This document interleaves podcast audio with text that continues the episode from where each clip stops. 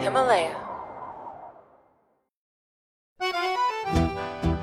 就虽然我现在非常非常不想承认啊，但是就是我觉得对你最亲近的人，然后你的父母，其实就是对你这个标准的这个影响。然后我刚当时跟姚晨，就是因为七天都在一块儿，所以聊了很多东西。他就跟我讲说，说小宁，就是这个世界上，实际上一个人啊，他一辈子能做好一件事儿，就已经非常非常非常的不容易了。但是这个世界上百分之九十九的人连一件事儿都做不好。说一七七六年的这个世界上存在的企业或者说什么实体，现在可能大部分已经没有痕迹了。但是，一七七六年写的那书《亚当斯密国富论》，现在都是经济学最高引用的文献，就这是我在意的。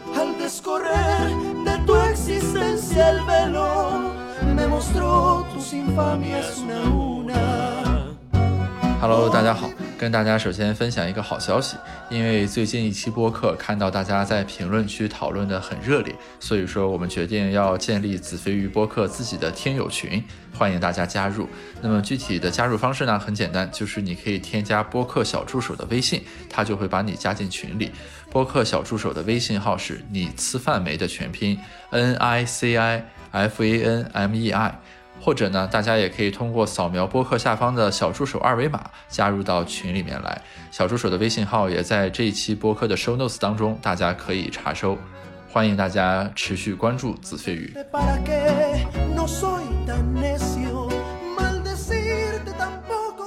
哈喽，大家好，欢迎收听这一期的子非鱼。今天呢，我还是邀请到了我的好朋友小宁来录制这期播客。呃，小宁是子非鱼的老朋友了，因为在播客刚创立的时候，第二期的时候，他就曾经来录制过一期。当时我们俩聊天和对话的主题是教育。那么今天呢，我再次请他来，我们想聊一些不一样的话题，包括呃自我认同感、自我价值、自我否定。比如说，呃，小宁在某种意义上，在很多人眼中是很成功的人，他入选过福布斯的 Thirty Under Thirty 的那个榜单。但是在我们俩私下的交流过程中，我们也会知道彼此有过很多呃低落的时候。那么，呃，我们是怎样看待自己的？当我们有低谷的时候，我们又是怎样走出来的？啊、我们今天想讨论一下这些问题，并把经历分享给大家。嗯哈喽，小宁，欢迎来到子非鱼。感谢 Gareth 的邀请啊、嗯，对，今天第二次来到这个子非鱼的节目，大家好。对，然后小宁自己也做了一期播客，叫《西瓜知道答案》，呃，在喜马拉雅里也能搜到，大家可以搜一搜。就是因为福布斯那个三十岁以下三十名精英这个榜单，其实在社会受众里面的认知度还是蛮高的，对吧？而且很多人，比如说会把这个写到自己的简历里面，或者作为自己能力与实力的一种证明。所以，其实我是比较好奇的是，比如说在这个过程里面，你是如何入围进去的啊？是你主动申请的，还是他们邀约的？以及在以及在这个过程中，从你的角度来说，你做了什么工作吗？比如说你去做了。呃，报告还是分享等等，面试有这样一些环节吗？因为就是给我一种很穿越的感觉，就是我身边突然间有一个人和这个杨超越、什么魏大勋这些人出现在了同一个榜单上，对吧？我就很好奇，比如说你们为什么会在至少在那个评选方眼中，你们是一类人，或者是值得被放在一起的人啊？嗯，是这样的，就是我当时，嗯，就是整个参选这个，是因为我有个好朋友，然后他是。呃，二零一八年的 Forbes 的这样的 Thirty，然后他觉得我在做的事情就是 Viva，然后呃，就是也非常好，然后也非常值得被更多人知道，然后他就问我说，哎，那你要不要评一下？我可以帮你推荐，相当于他就当个推荐人。那我当时心想，反正这个事儿，我自己倒对这个事儿没有特别大的执念，但是我觉得如果就是能让更多人知道我在做的事情，我觉得也不是什么坏事儿。嗯，我就填了个表单，那个表单其实还蛮简单的，就是你要去。大概讲一下，就是你什么行业的，然后你这个呃所在这个组织或你创立的组织啊，就大部分其实里面的人大部分还是自己这个自己创业或者说自己创立的一个组织，呃，是你的目的是什么？你需要做什么？你现在业务情况是什么样子？你的融资情况什么样子？你的团队情况什么样子？你的营收情况是什么样子？就你要写的比较详细，相当于提交这么一个材料上去。嗯，然后然后完了之后就提交，提交的时候可能我记得六月底吧，然后就就没有生了，我也就把这个事儿忘了。然后突然到呃十月份的时候，就有个工作人员加我微信，然后就要要求补充了一些材料，大概是比如说可能更详细的营收的情况，因为我猜可能这个方面是他们比较看重用来去呃就是统计你这个这个机构规模的。包括一些其他的这个 proof，然后最后就是两个周之后就突然有一天收到了一封邮件，然后说你入选了，然后到时候有这么一个这个呃就是颁奖礼，你要不要来？那这个东西呢，就是 honestly speaking 啊，就是嗯，我觉得就是外界对他的这个呃期待还是。比较高的，但实质上就是，呃，每一年他其实不是只选三十个人，我我我不知道这个是不是大家都知道哈，因为大家其实很少提及，但他其实选了六百个人，因为他有二十个领域，每个领域有这个三十个人，thirty on the thirty，所以他一共选了。哦，I see。那你是什么领域啊？呃，我是社会企业领域。因为 Viva 一直想做社会企业，然后我最开始我最开始以为只有中国是这样的，然后我我我我这有有有次跟一个朋友聊到，我发现美国也是这样，都好像都是这个样子，所以对我本来以为是不是因为我们想要去有更多的人上榜，但好像全世界各地都是这样的。OK 啊，所以所以你和杨超越不是在一个榜上对吧？我们不是在一个领域上面。OK，那就对你没有那么肃然起敬了。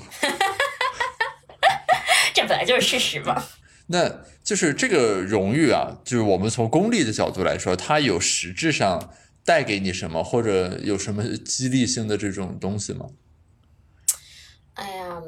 我实质上觉得，在我内心来说没有什么变化，就我并不认因为说有了这么一个东西，或者说呃就被认可了，我自己就对我自己肃然 起敬。我觉得我还是比较知道我自己是谁，想要什么的。嗯，当然，我觉得另外一个原因也是因为可能因为你呃你你接触创业圈应该蛮多的，然后我身边就好多人都是每年都有好多人上榜，所以我很早就知道这个事情。呃，我并不觉得这个东西它是一个特别特别特别呃你知道就是 prestigious 的这个。这我理解，就是我知道你自己内心，就是你这个个体对这个荣誉没有那么在意，我是理解的。我是想说，我们从事实的层面，比如说以后当你再出来的时候，大家会提到，比如说这个是呃 thirty under thirty，就是。这种东西，比如说，它会让你再去说服人的时候，会变得更容易吗？因为我提这个问题啊，是我身边的人其实对这个东西的评价非常两极分化。就有一些同学当然会认为说这是一个很体面的称号，对吧？但也会有一些人会认为说，哎，这个现在已经变成一个就是负向指标了。呃，比如说有一个很著名的投资人发朋友圈讲过，就现在只要这个。呃，创业的人的 BP 里面啊写着这个啊，他就基本上认为这是一个负面信号 啊。那所以说，其实我是想从这个角度来说，就是并不是你自己怎么看待这个荣誉，而是说就类似于经济学里面说的，它作为一个 signaling，那么是一种什么样的 signaling，对吧？嗯嗯，我我其实。不太喜欢一刀切的，就是任何人有这种一刀切的说这个东西就是好就是不好，就我觉得都是有一些问题的。因为在这个榜单里面，我自己看到非常非常优秀的人，就真的很优秀，我很敬佩。然后也有些人可能只是看起来优秀而已。那就是在我的这个角度上，就是确实就是当你去把这个 title 说出来或者写出来的时候，就是呃，别人对你的反应会有点不一样。就尤其是如果你做的是一个初创型的公司或者组织，本身还没有那么大的影响力的时候，它会是一个 credibility，呃。的一个支撑，但是另外一个方面也确实就是怎么讲呢？就是我觉得可能也是因为评的人太多了，然后整个评选过程中，因为人太多，可能整个标准把握的也没有那么那么的严苛。呃，大家对这个东西还是有一定的这个怎么讲争论吧。所以这个这个完全看人，然后不同的人对这个事儿还是蛮不一样的。我自己不太倾向于，就比起这个来说，我可能会把其他更多的抬头放到前面，就我自己其他的社会职务，就这不会是我强调的重点。因为我也觉得那样很奇怪，就是你天天跟人讲说我得了一个什么奖，然后仿佛这个东西就变成了就是名片上跟 doctor 一样的东西，就我不会。OK，那你在这上面是很清醒的，应该说。我不知道这是，嗯，就是你认识我挺久，你知道我这个人还是稍微有点清高的。我觉得这不一定是好事儿哈，每个人有不同的性格和选择，但是就我本来也不想让别人觉得，就我觉得这可能是也是内心的一种。怎么讲呢？就是我不想让别人觉得我是一个特别自大、特别那样的人，所以你说这个是清醒吗？我也不知道这是不是清醒，他可能只是自己的一种选择而已，或者说对自己人设的一种选择。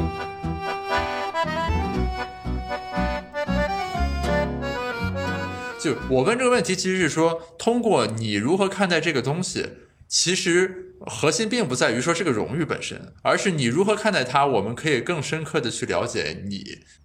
就是所以说，就是有一点是很明确的，就是你作为一个个体而言，其实你的那种效用或者说愉悦，就是你本身没有建立在这上面，对吧？就你不是那种说我我要拿一堆奖或者拿一堆看起来不灵不灵的那种 title，我才会感到我自己的成就感和满足感。你的个人价值和效用其实不是定义在这上面的。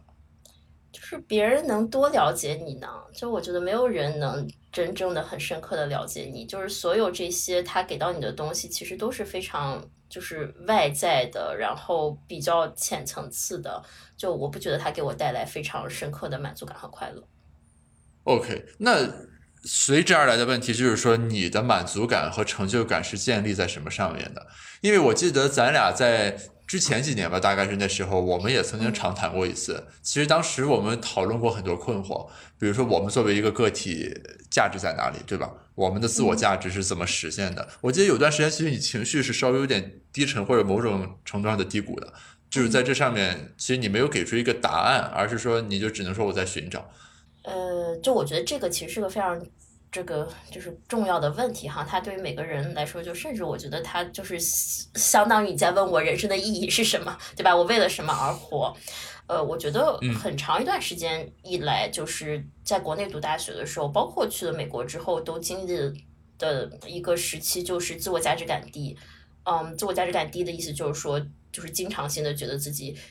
一无是处，就别管你在别人眼里是看起来是多么的这个 fancy，多么的这个对吧有成就，但是觉得自己一无是处，情绪波动非常大。然后只要外界给了你一些认可，你就开心的不行，觉得哇我终于有价值了，或者说你被人爱，就哇我终于是值得被爱的人了。然后只要外界这些东西一撤出，然后整个人就会觉得我我怎么这么没用，就是完全是把对自己的评价建立在这个外部的这个。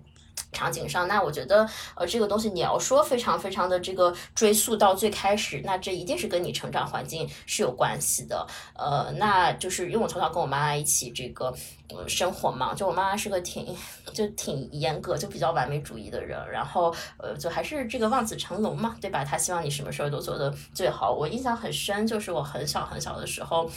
就是当时学学拼音，然后有一个拼音拼错了，就一个拼音拼错了，就是我妈真的很生气，就她希望我所有东西都都是对的，然后呃就就就开始说我，然后一直说我说到哭，然后我哭了之后，就是小孩子哭其实是一个非常绝望的一个信号，呃嗯，对，就是你在寻求帮助，你在寻求认可，就我妈一点反应都没有。当然，我一点都不怪她哈，因为她可能也经历了很多东西，就是呃导致她那个性格。其实很多时候，我觉得她可能也没有办法去享受他自己的自我价值感。但是小时候种种种种这样的经历吧，就会让我觉得说，我我自己本身是不值得被爱的，我需要通过努力去换取别人的认可和爱，或者说，就说我自己最自然的那个状态是不好的，我必须把我自己去 fit in 到一个所谓别人制定出来的好的框架中。那这个框架 primarily 肯定是所谓社会这个大标准下的框架，对吧？你比如说你要赚钱，或者你要怎么怎么样，但是 eventually 啊，就你现在让我去回忆，我认为它就是我妈妈想要的那个东西。就虽然我现在非常不想承认哈，就是但是就是我觉得。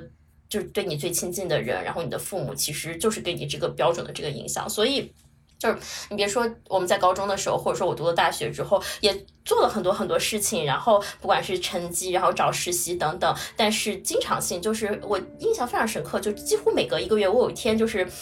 就情绪状态崩塌，就我我会躺在床上一天一直哭，就是半进入那种半抑郁状态，然后会需要找很多方式慢慢慢慢走出来。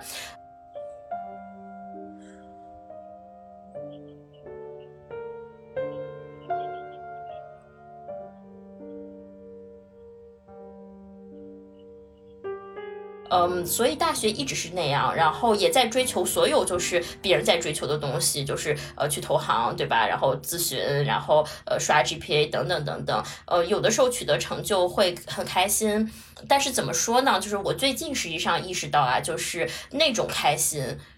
跟你今天出门饿了去吃个冰激凌。呃，获得的感官的刺激，或者说，呃，对吧？就是你今天觉得这个孤独，然后去谈了一个恋爱，获得的这种情感上的，我觉得没有什么两样。就那种快乐，虽然看起来你是通过努力获得的，但是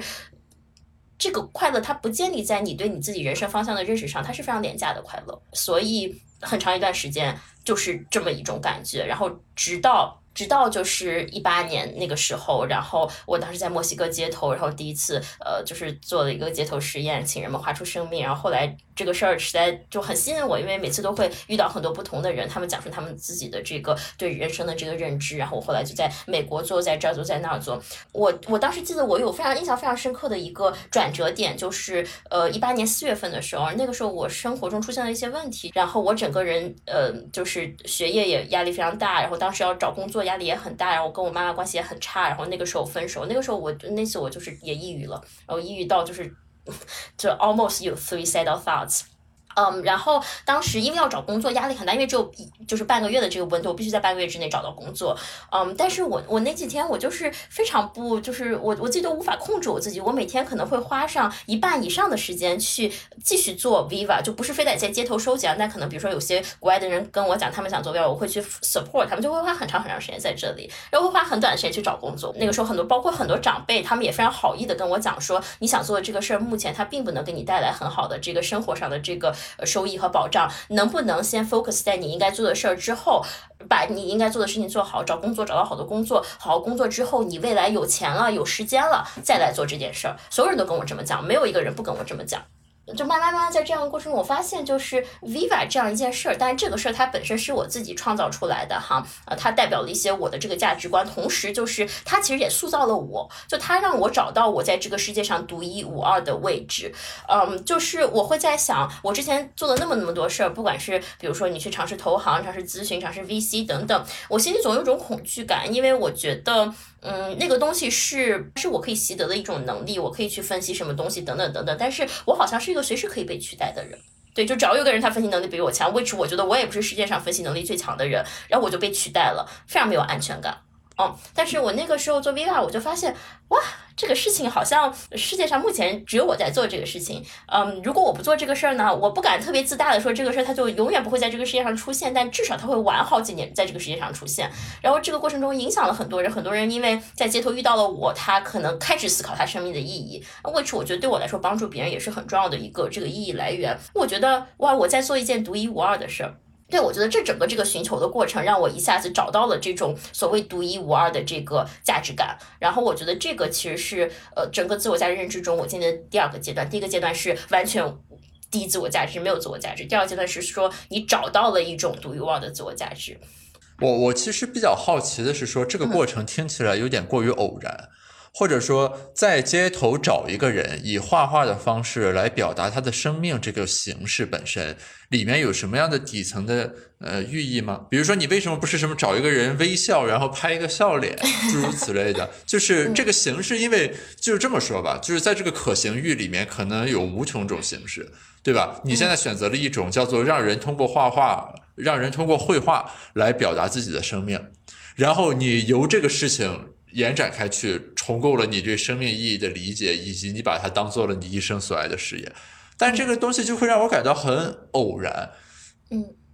嗯，对吧？就是或者说这个东西的源头是什么？是画画抓住了你，还是说你认为人们要以某种方式呈现生命，所以你找到了画？你明白吗？就是这个事情本身很容易理解，就是让人通过画画表达自己对生命的感悟。但我其实想知道的是，说这个东西它所映射下来的那个东西是什么？你是从什么点上出发开去抓住了这个载体？呃，首先哈，我就是如果你。你现在问我就你要我以现在我的心态去回答这个问题，因为我最近也会看一些，就我从今年疫情开始啊，就有点信命。对，就你让我现在回答这个问题，我觉得这都是注定好的，我只能走上这么一条路。但是我还是想跟你 explain 一下过程中发生了什么。呃，就一一八年，实际上是最开始的这个最开始的这个种子是在一七年，一七年九月份的时候，我姥爷去世了。呃，我姥爷是我生命中最亲最亲的亲人之一。然后当时他从癌症呃被这个发现到去世就三个月的时间，三个月就一个活蹦乱跳的人就没了。他最后生命几天就我在他身边，一直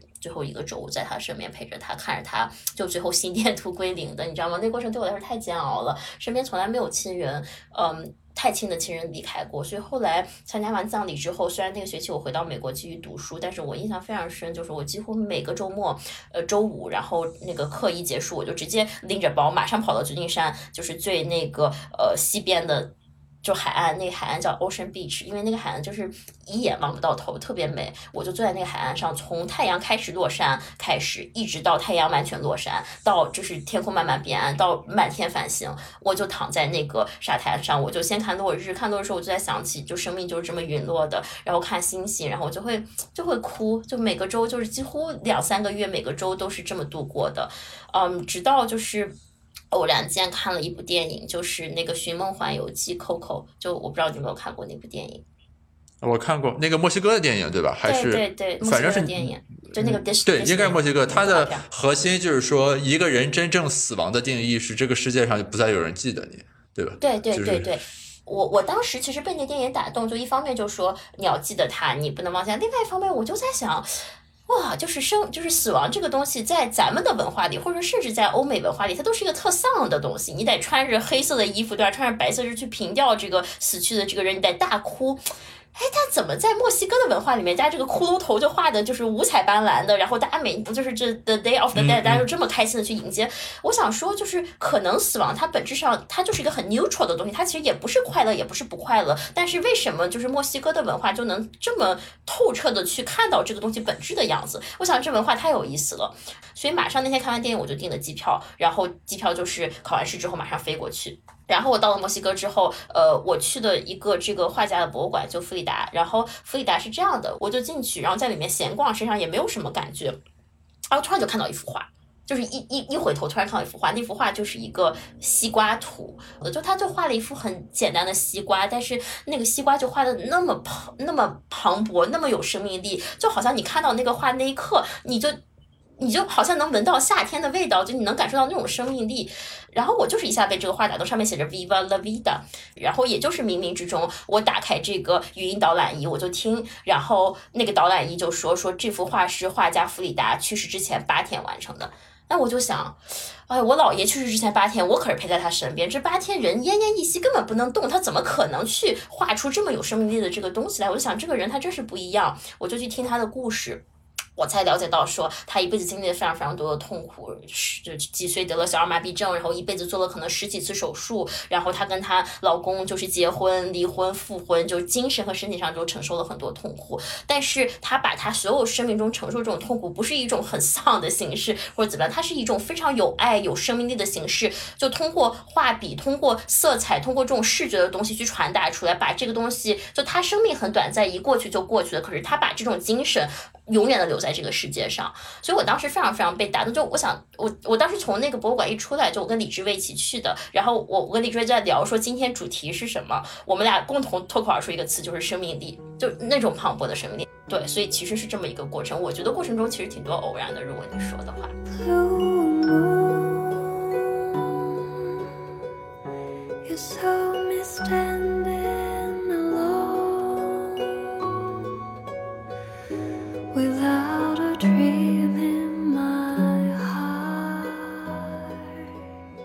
我给两个简单的 comments，第一个就是其实你前面那个故事啊，就是所谓亲人去世的这个故事，你不是我身边第一个有这种经历的人。就是说我发现一点是什么呢？就是说可能我们这一代人啊，就是我们从小的生活环境里面，其实呃生离死别是一种很极端的形态了已经。也就是说我们其实没有遇到过战争，没有遇到过饥荒，对吧？然后你至于什么考试升学那些东西，其实都不算什么实质性的挑战。但是亲人的离去，特别是跟你关系很近的亲人的离去，所带给一个人的震动，可能是说我们这种就是这个时代成长起来的人所能经历的最大的一种震动。因为就是是这样的，就是呃，之前我的一个朋友，对吧？他想创业出去融资，其实一开始没有融到，然后后来呢，他就又去找那个投资人聊了一次，就融到了。然后我后来就问那投资人说，为什么第一次没投，第二次投？然后那投资人就跟我讲说。我这朋友第二次去的时候跟他讲说，他爷爷呢上周去世了，然后呢，他爷爷一直到去世呢都没有坐过飞机，就是留下很大的遗憾。然后这个事情就给他以巨大的触动，就是说如果他自己，比如说下周也就不在了，那他最大的遗憾是什么？然后他由此就想说，他最想做两件事情，一件事情就是他特别喜欢好看的衣服，所以他想有一个自己的服装品牌。第二呢，就是他特别喜欢打游戏，想有一支自己的电竞战队。于是他说，他决定从现在开始要做自己的服装品牌。然后那投资人就很受触动，投给他了。当时这个同学是这样，就是他跟设计、时尚什么乱七八糟的没有任何关系，你明白吗？就是说他和服装之间就是两个世界。然后这个公司，但是现在已经做得很好了，包括估值也是。好几亿了，就是他的故事和你的故事给我的共同感受，其实是说，就是于我们而言，我们所面临的那种生活的波澜或者冲击，其实和我们的上一代人相比，呃，或许这个幅度就都是很小的，对吧？当然，于我们个体而言还是有起伏，但是相比较而言，可能就变得很小。于是这种情况下，一些来自情感上的很严重的挑战或者说，呃，冲击，可能会促使我们做出一个很大的这个转变。以及你刚才说你看到那个画的感受，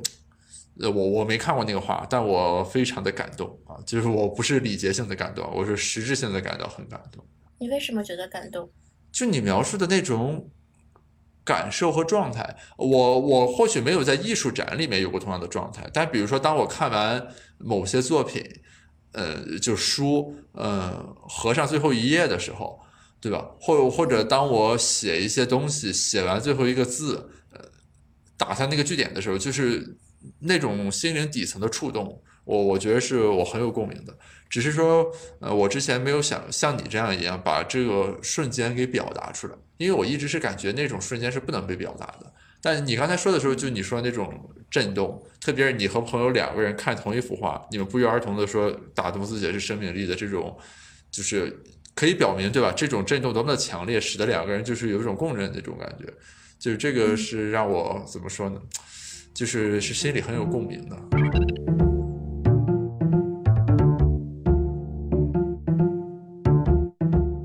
哎，我其实还有个事儿想跟你简单聊一聊，就关于这个女性的这个美的这个事儿，因为这个事儿它很长时间以来都很困扰我。女性的美，对。包括说女性，就是女性的一些，对，就是嗯，从小到大哈，就是我我从来没觉得自己美过，对，就是就小时候也胖嘛，就一直胖嘛，对吧？然后就是。对，然后就身边也没有人说你美，你也不会觉得自己美，嗯，然后我在国，我当时谈第一个男朋友是个中国人，呃，然后就他自然也有一套中国男性的审美标准，他就说，就你怎么这么胖，对吧？然后我就记得他当时不让我吃东，就说，哎，你少吃一点，不准吃冰激凌，这就提了很多要求，然后很多 judgment，所以那个事儿其实在我心里面种下的这个，呃，这个伤害蛮大的，因为今天我们讲自我价值嘛，对吧？就就是你对自己这个外貌的认知，其实它三好也会非常强的这个影响自己。的自我价值，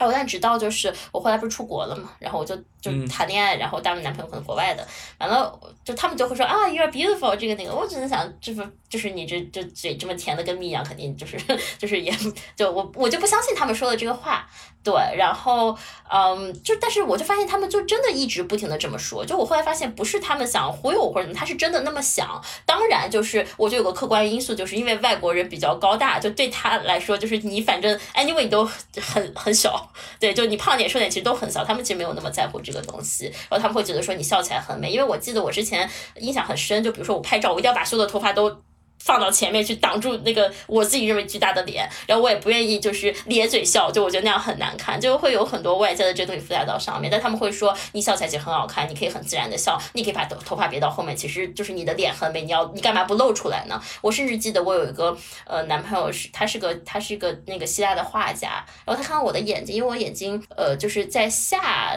眼角那个地方就有一点不一样，对，就跟常人有点不一样，就是当然也没有很奇怪，但是他就看到他说。你你天生就长这样吗？就是你是做过什么手术？你天生长这样？我说我就长这样。他就说 It's a design。他说这是一个来自神的这个设计。哇，那一刻我心里还蛮感触的，就是就慢慢在他们的这些影响下，我就意识到说，其实好像我可以在他们的眼中很美。尽管那个时候我依然我遇到中国的男孩子，我会觉得就是我还是觉得自己不够好。然后去年我不是想去办一场一个人的婚礼，我不就是拍了一套婚纱照嘛？然后我就突然发现，就是哎呀，就是我其实真的挺美的，对。然后就是就是好像你不是不用在谁的眼中，你在自己的眼中就是可以终于就是很美了。然后你可以就你有这种美的能力了。对，然后，然后再还有一个节点就是今年，嗯，我不是去做了双眼皮手术嘛，然后其实我最开始一直很排斥这个东西，我觉得我干嘛要改掉我自己脸本身的这个样子，对不对？然后当时我朋友跟我讲，他可以帮我预约全国最好的医生的时候，我说我不去。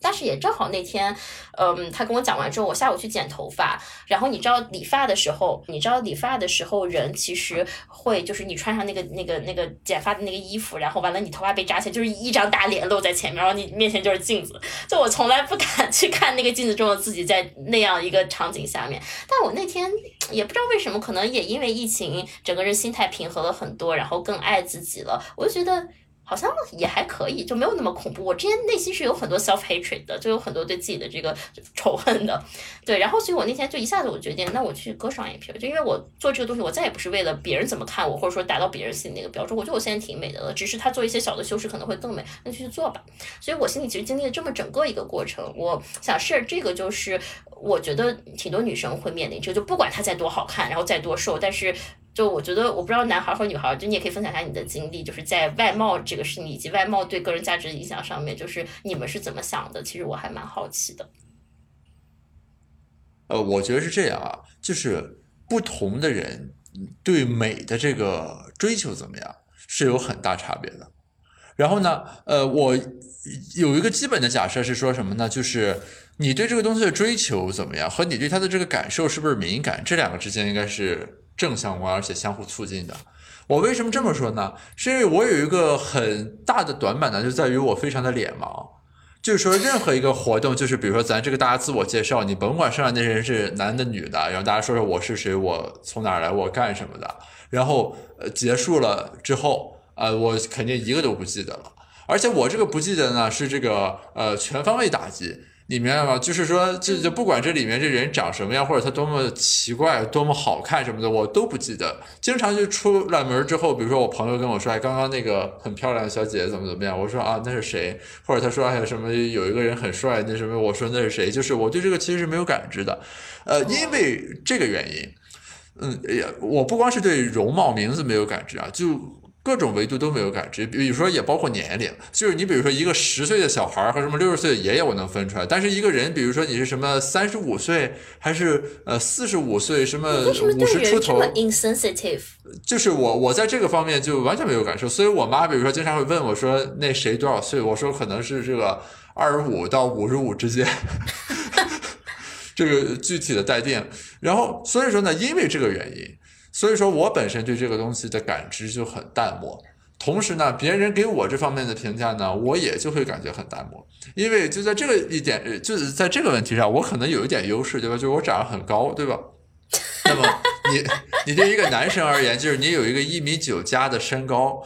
之后。那可能其他的这个因素都变成次要因素了，呃，但是就是于我自己而言啊，我就没有在这个上面感知知道，我没在这上面感知到任何的这种意义上的审美或者说优越感。就每当提到这个问题的时候，我也会感觉很苦恼。比如说买衣服很不好买，或者宿舍的床睡不开，就诸如此类的。所以说，就是你刚才说那个那些感受和体验，以及别人对你的这个评价的。时候，我其实在这个方面，就是我明更加明确的感受到了自己在这方面是多么的迟钝或者不敏感啊！在我印象中，好像就没有人在这方面对我发表过评价，或者说肯定有人说过，但是在我印象里面，就是完全没有任何痕迹，这是我的感受。就是我我很欣赏的是说你现在这种态度，但是说句实话，就是你最一开始的那些想法，在你变得达观起来的之前的那些想法，我是完全不会有的，所以我也就没有这个自让自己变得达观的这个机会了，对吧？就我全程对这个东西没有认识啊。你会，如果你可以选择，你会倾向于这种迟钝吗？我觉得我还比较倾向于就是这种迟钝。因为我没有感觉它带给我什么好处，就如果我很敏感的话，那我可能就会容易自卑或者说纠结吧。比如说我我自己不够帅，或者一个女生会感觉自己不够漂亮，但这种情绪有什么意义呢？对吧？哎，那这个我还确实有一些不同的意见。但我先问你一个问题：你的自我价值感是什么样一个 journey？你经历过高低的起伏吗？那肯定还是经历过的。因为你于我们而言，你只要是经历过高考的人，其实就是说整个高考那备考过程都对你是一种扭曲嘛，嗯，对吧？那一个随之而来的问题就是说，脱离了高考，就是咱不搞锦标赛了，对吧？然后也没有绝对的高下之别了。那高考是有的，状元就是状元，第二就是第二，对吧？但是脱离开这个情景之后没有了，那这个是什么？那这个当然要去寻找了。所以你你现在是什么阶段了？就是我认识到自己所最在意的就是你要 make a difference。make a difference 怎么定义呢？就是这个世界有你和没有你是不同的。那这个时间跨度是多大呢？啊、我在意的是长时间跨度的。所以我为什么愿意做学术，是因为我认为，呃直到今天大家都还记得亚当·斯密。但是，比如说一七七六年的这个世界上存在的企业或者说什么实体，现在可能大部分已经没有痕迹了，对吧？但是，一七七六年写的那书，啊、这个亚当·斯密的《国富论》，现在都是经济学最高引用的文献，就这是我在意的。所以被记得对你来说很重要。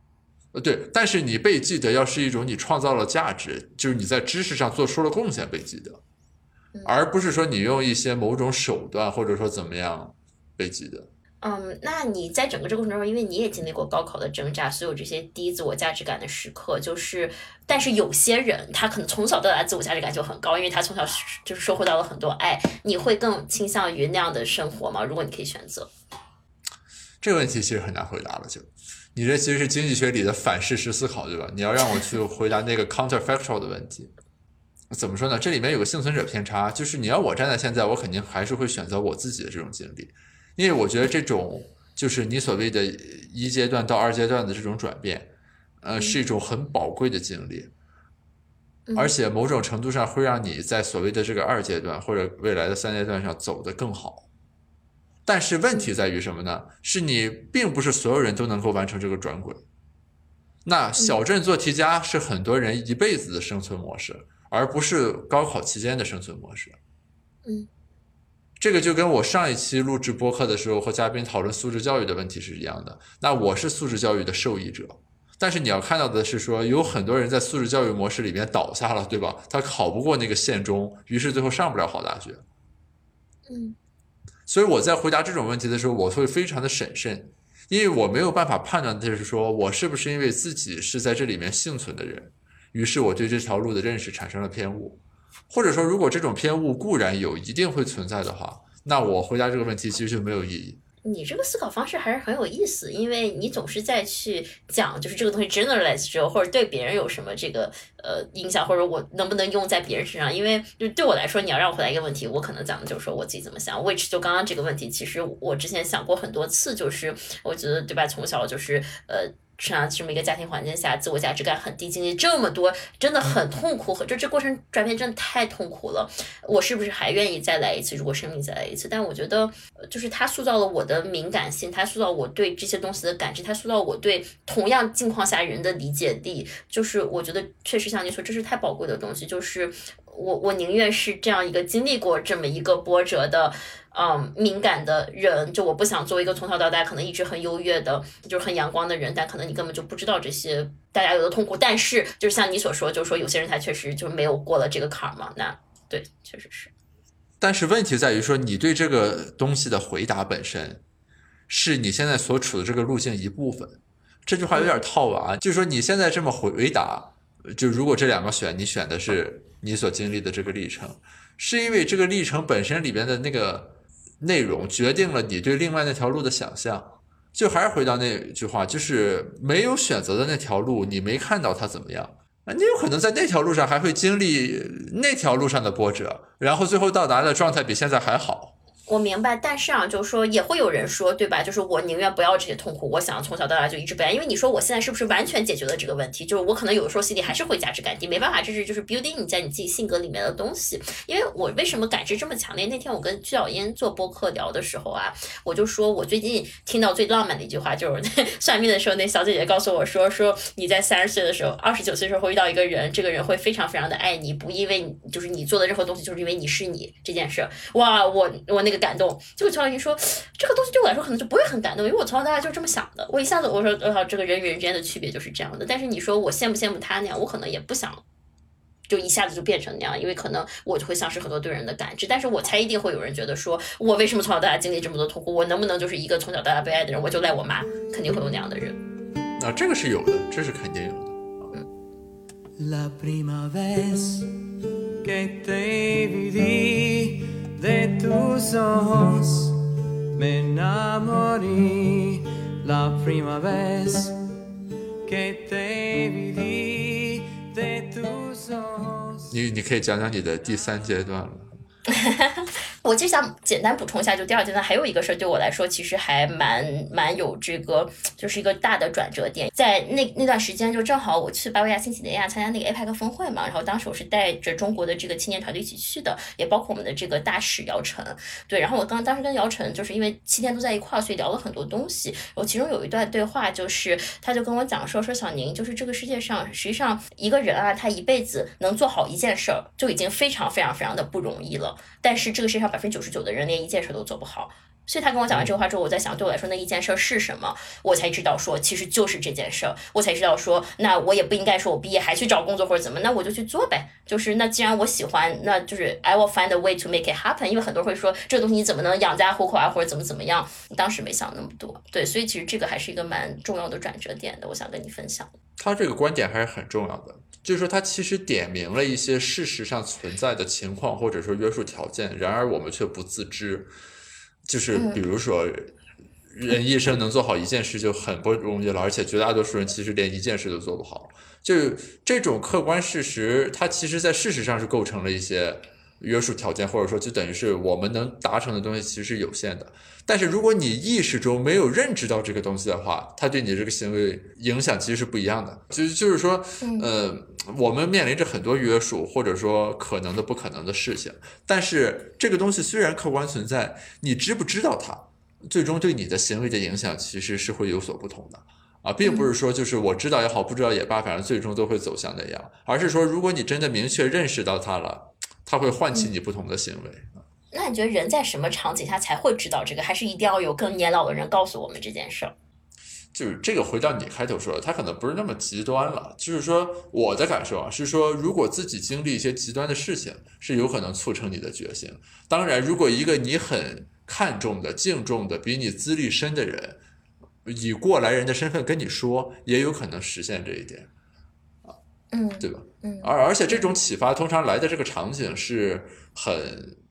微妙的，或者说很神奇的，比如说我们那天吃饭的时候，有一个师兄很胖嘛，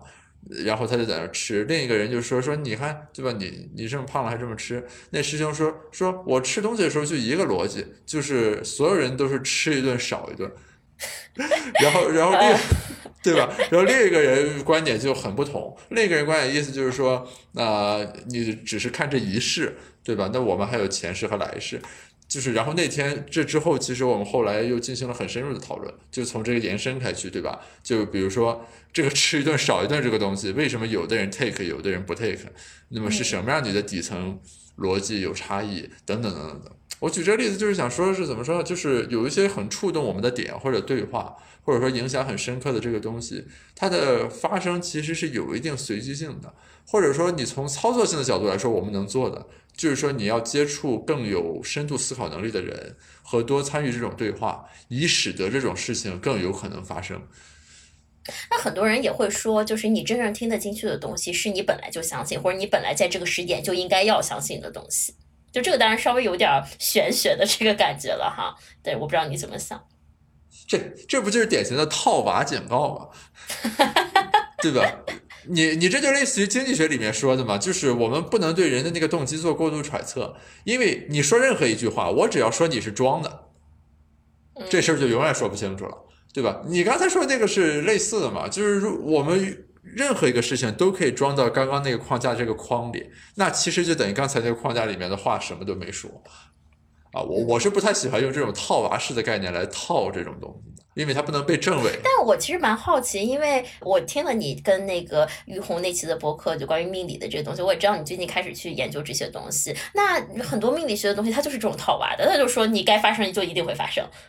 不该发生就不会发生。那你怎么理解呢？就它跟你的经济学的这东西好像也是有，或者说跟理性其实会有一些矛盾和冲突在里面。呃，不是，就是我理解中的命理学不是这个观点，什么该发生自然会发生，不该发生的就不会发生。那里面还有人的修行呢，还有现实生活的不确定性呢。就我认为命理学没有消解掉个人努力和不确定性这两个东西。那只要这两个东西还在的话，这个东西就还是可以被解释的。就是换句话说，我不认为命理学指向的是消极的生活态度。如果真是自然而然就发生了，那大家都应该躺平啊。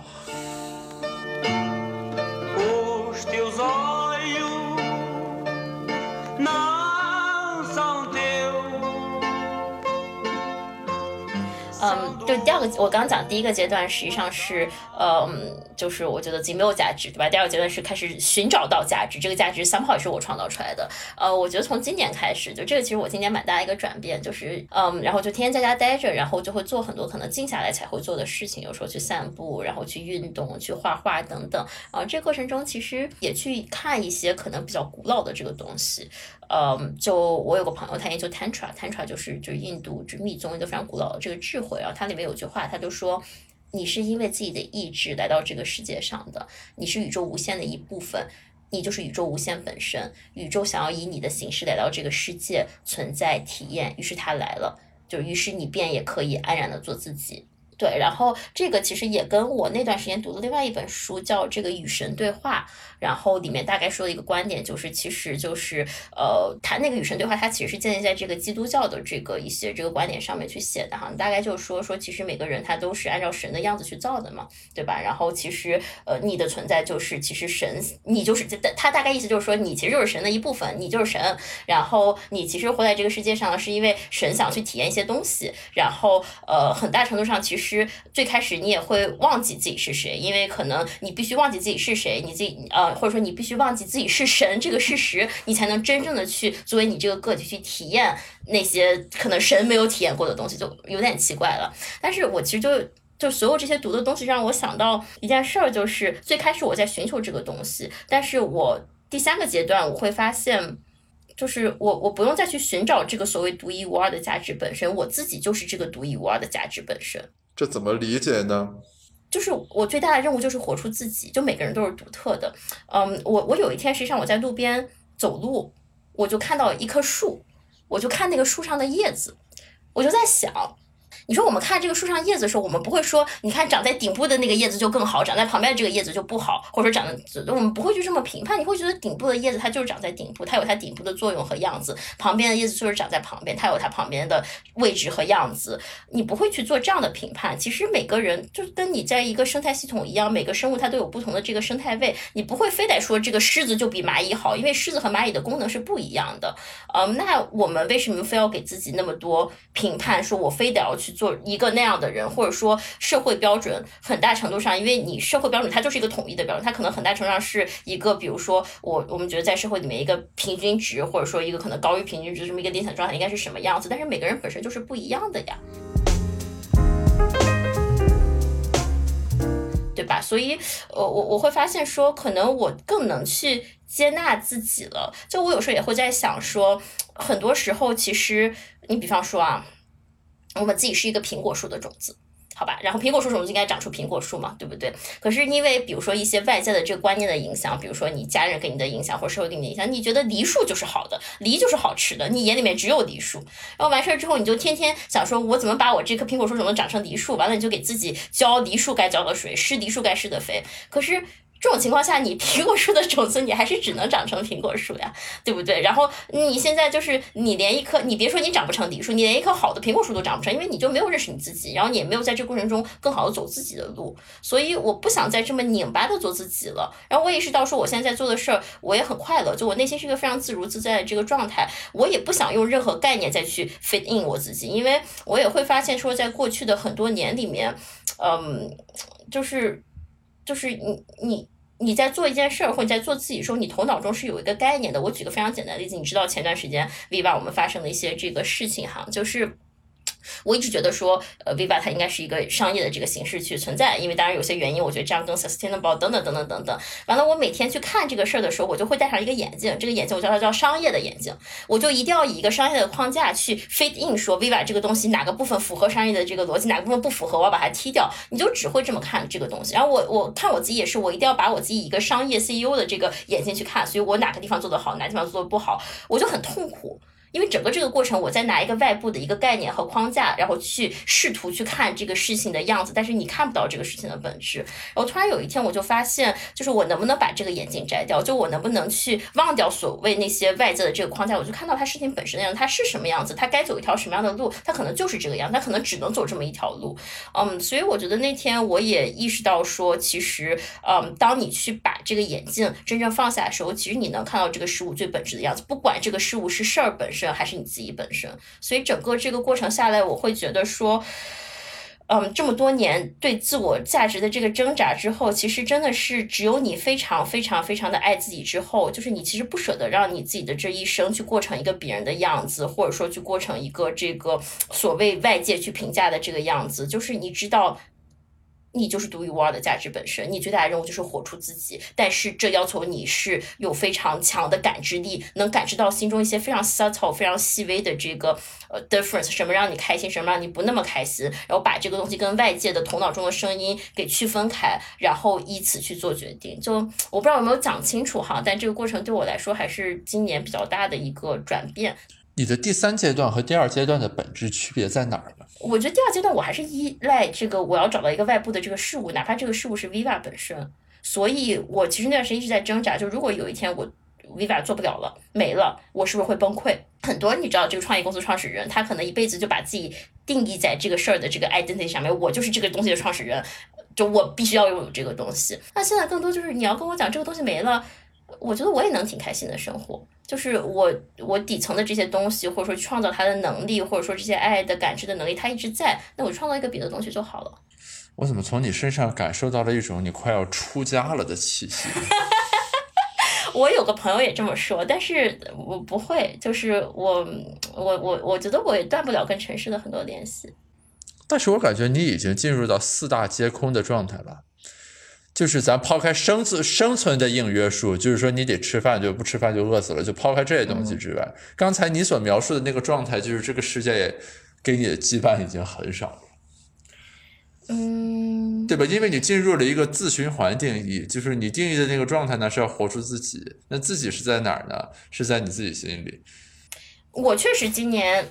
我确实今年一直在思考一件事儿，就是外在的路。你总会有一个比较明确的这个目标和外面你能看到别人怎么走路的样子，你可以去模仿，对吗？但是我觉得一条更可怕、更恐怖、更难的路，其实是往自己内心深处走的这段路。因为不管你身边有多少的大师，然后他会给你智慧，有多少的前辈告诉你这个路应该怎么走，最后只有你自己能走那条路。就你没有什么合伙人能陪你，没有爱人能陪你，就是你探索自己、了解自己、往自己内心深处走的那条路是特别特别特别孤独的。但是。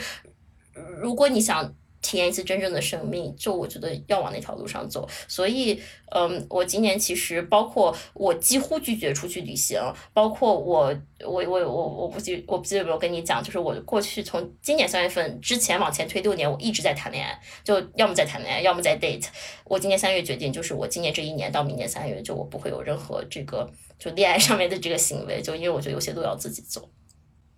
就是我的感受是说。就是你所谓的这个三个阶段的这个过程里面，呃，从第二阶段到第三阶段的这个转变是一种很玄妙的转变，或者说很难以捉摸的一种转变。就是因为在我们原来的讨论中，如果比如说咱去年这个时候聊这一期播客的话，可能我们当时就会认为所谓的那个第二阶段状态就已经是每个人应该追求的比较好的一种状态了，对吧？当时我们可能脑子里不会有这个意识，就是说在这之上可以再有一重。嗯。你怎么想？就是因为咱们咱们其实最最近也接触蛮多的，就是你你对我的观察呢？因为这只是我说的，可能行为上表达不完全是这样。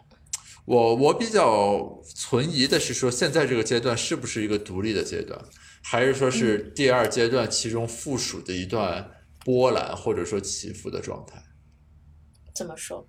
就是单纯从我感知的角度来说，好像你的所谓。呃，一到二，对吧？就是你第一阶段，就是说所谓那种别人家的孩子，但却缺少自我对自我的认同，转折到你找到了一个自己喜欢的事情，并愿意为之去奋斗，这个转变是很能够共情和感受到的。但是你刚刚所说的这一重状态呢，呃，似乎他的这个转变或者说转折没有那么的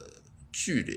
以及其实你自己对他的感知也还停留在一种正在。呃学习它的这样一个状态里面。对，所以说，就是我比较好奇啊，比如说等明年的时候我们再聊，你回头看在这个时点，你来总结所谓疫情以来的二零二零当中的你的时候，是不是还会怀有同样的这个视角？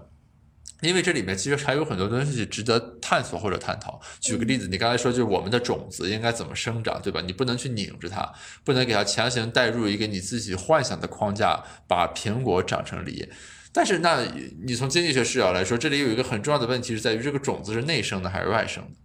啊，就就内生是说它是在这个系统内部被选择出来的，外生就是说自然就给定的，就是你生下来就带着了。啊，就是你生下来就是苹果，你只要想长成梨就是错的。你此生的使命在就在于你要认识到自己是个苹果，还是说你是苹果还是梨是在你的这个选择中逐渐形成的，对吧？那这里面这样一些底层的这个元素，你是怎么来建构和思考的？哎呀，我觉得这个事儿吧，它还真跟我最近接触的这个，就是一个是就是我有个朋友，就跟他最近聊比较多，就他研究中医、中国传统文化这块儿，他就非常强调一点，就是说人。人的这个行为要基于常识，基于你身体的这个感受，而不是基于所有那些外界告诉你的这个东西。我举个例子，比如说这个西医告诉你，你每天要喝八杯水，可是你根本就不需要那么多水，你身体都告诉你了，那你就应该听你的常识。嗯，所以其实他给我更大的这个 perspective 是说，就是人得活出一种自然、自然而然的这么一种感受。我我举一个非常。简单的这个例子哈，就是我前两天两个月前吧，那次有有一次这个小困惑，就是嗯，就就当时有一次就是有一点小心动，就是对一个人哈，啊，我不知道我应该怎么去处理这个东西，然后我就有一天在路边走，我就看到一棵树，然后呃，当然这跟树也没有什么关系，我就突然一下子就意识到说，就当你做决定的时候，如果这个决定的过程它是特别自然而然的。那它就是会发生的，因为我自己亲身体验过，就是 Viva 这个东西最开始，呃，你说我去做它过程中有没有遇到困难？遇到可多困难了，什么这个人不支持啊，那时候没钱，这个那个，但是我那时候都不觉得它是困难，就是我那时候心里那个坚定感是觉得这个事儿它一定会发生，它必须会发生。所以我就做了那件事，但是我那天就是想到那个我我就是心里有点心动男孩子，我想到这个顾虑那个焦虑，然后你知道，然后我就发生就它没有变成一个自然而然的过程，所以我现在我觉得在一个状态里面，就是我特别追求这个事儿它的自然性，就。自然性不是说你周边没有任何的这个困难或阻碍发生，而是你心里那种坚定的这个过程，就这个是一点。还有一点就是，呃，我最近也不是开始接触一些命理学的东西，然后找一个这个朋友给算了算整个这个东西，就是我觉得可能我比较 lucky，就是他给我算出的这整个这套东西真的是我想要的东西。当然，我一直认为就是如果你找一个人算命，如果这个人他真的是一个还比较有这个呃，就是就是这方面。能力比较强的人，他其实只会告诉你自己内心真的想的事情，就是他其实你只是就是你的生命只是接了他的口，把你自己本来都知道的这东西说出来。我举例子，他跟我讲说说这个你这个命盘呢，就是你要必须要做自己，你越做自己，你就会活得越好。比如他说，比如说你怎么样怎么怎么样，这都是我知道的东西，只不过之前可能一些。嗯，这个事实跟我所理解的理理智上的东西，或者说社会的这个标准是有个差池，我不敢说出来。那这个时候他借命运之口帮我说了出来，我就很开心。对，所以也也可能因为他告诉我的整个这个结果都非常符合我预期，让我觉得说，那既然这个命算出来也是我想要的，然后既然就是我也应该更自由自在去过这个生活，那我何必不就活出自己就好了？那他刚才那个话有可能错误吗？会有一种人是说，你越不做自己越开心吗？我记得他当时说，就是因为好像你这个取决于你，你这个命盘怎么走，好像就有些人是说，你要越你的父母越好，你就会越好。这时候你要为他们好。如果有一个选择是说，越做自己还是为他们好，可能你就要选择为他们好。就我记得好像是这样，你应该比我更了解这个东西吧？就紫微斗数那一套。我觉得今天这。愣生生的把经济学主题博客聊成了一期生活情感以及宗教玄学类博客，但我最近感觉我很欣赏和享受这种对话。嗯，你什么样的？你是你有什么样的感受啊？就因为我觉得今天聊了很多之前我们没有聊的东西。因为我的感受是说，就是，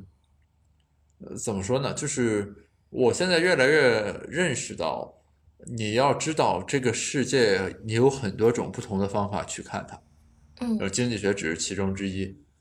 所以我我现在会非常喜欢，就是说，我很喜欢，就是大家都在看大象，我们都知道自己是盲人摸象，嗯，然后那个人给你演示说他在摸鼻子，然后我做经济学可能是在摸耳朵，然后那个人在摸尾巴，大家各自来讲一讲。就是在原来呢，可能会有一种冲动，就是我想说明我看到的才是真大象，你们摸到的是假的或者是片面的。啊，但是就是现在我会非常享受这种感受，就大家各自讲讲自己的那个侧面是什么。嗯，就其实我最近也意识到，就是我觉得在成长过程中，我们接受了很多知识，接受了很多框架、很多概念，然后用了这些知识框架概念去看这个世界，然后积累了很多经验到我们的身体里面，以至于这些经验变成一种直觉。当我们看到一个新的东西时，我们可以快速的认识它。可是我觉得到了现在这个地步，我们接受了这么多教育，看了这么多东西之后，你该忘掉所有的这个框架和经验。嗯，你的直觉可以告诉你很多东西，你的感受性的东西，但是我觉得更多是你怎么站在你去看待的那个事物的角度去看它的样子。就这个时候，你去你才其实这不就是那个什么？么？对，这不就是那《倚天屠龙记》里面张三丰教张无忌太极剑的时候吗？我不知道，我没有读过那个金庸的作品，但是我就是有一天意识到，因为我当时前几天有个事儿。有个什么事儿，我朋友让我觉得很生气，然后我觉得他很蠢，然后但是突然一下子我就意识到说，就是呃，其实我们去看待事物的时候，都是在以我跟这个事物的关系，我跟这个人的关系的这个角度去看待它，所以你自然戴上你自己的眼镜，或者说你有一个自我在这儿。但是当你把这个东西消解，或者说你变成了他，你在他的角度看，你会发现说，他就做了一个自然而然的决定，仅此而已，那就是他的生命。那你说有什么好坏呢？那不就是很自在的一件事儿吗？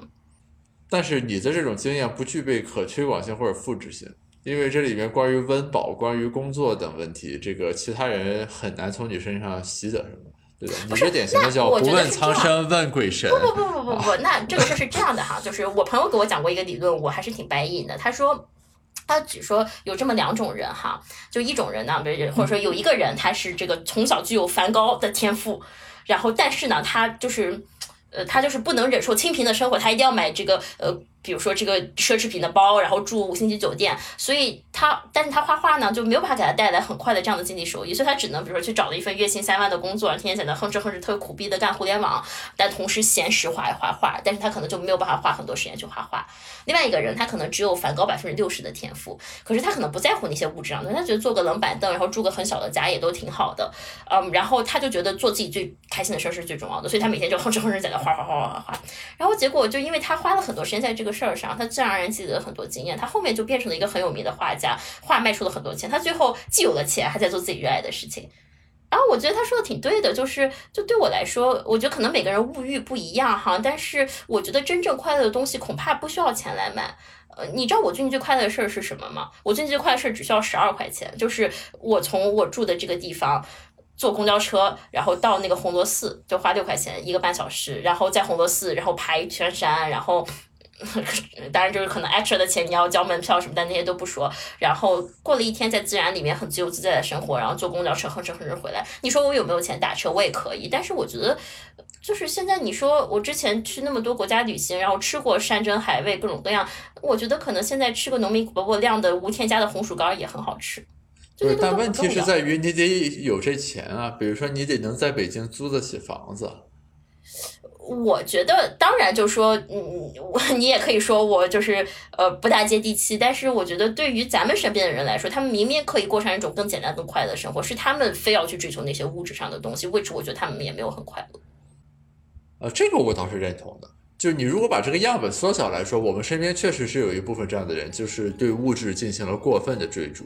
啊，这个我觉得，如果这些人能被改变，我觉得也已经很好了。就毕竟你没有办法，确实像你说，我的经验不能针对来给所有人嘛。这个我认同。嗯嗯嗯。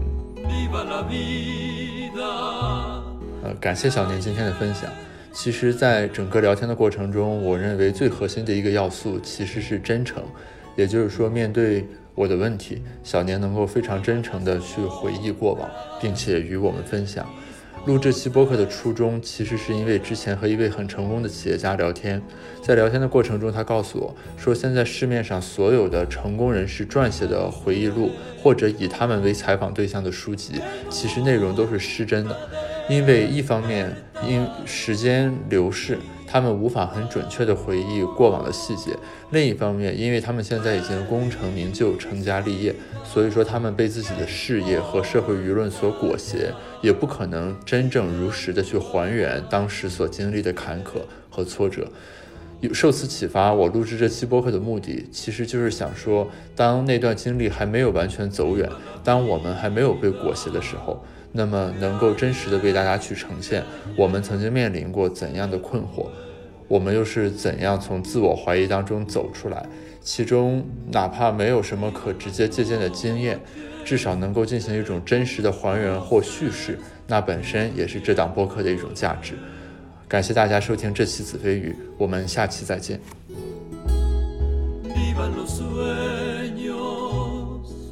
Que nunca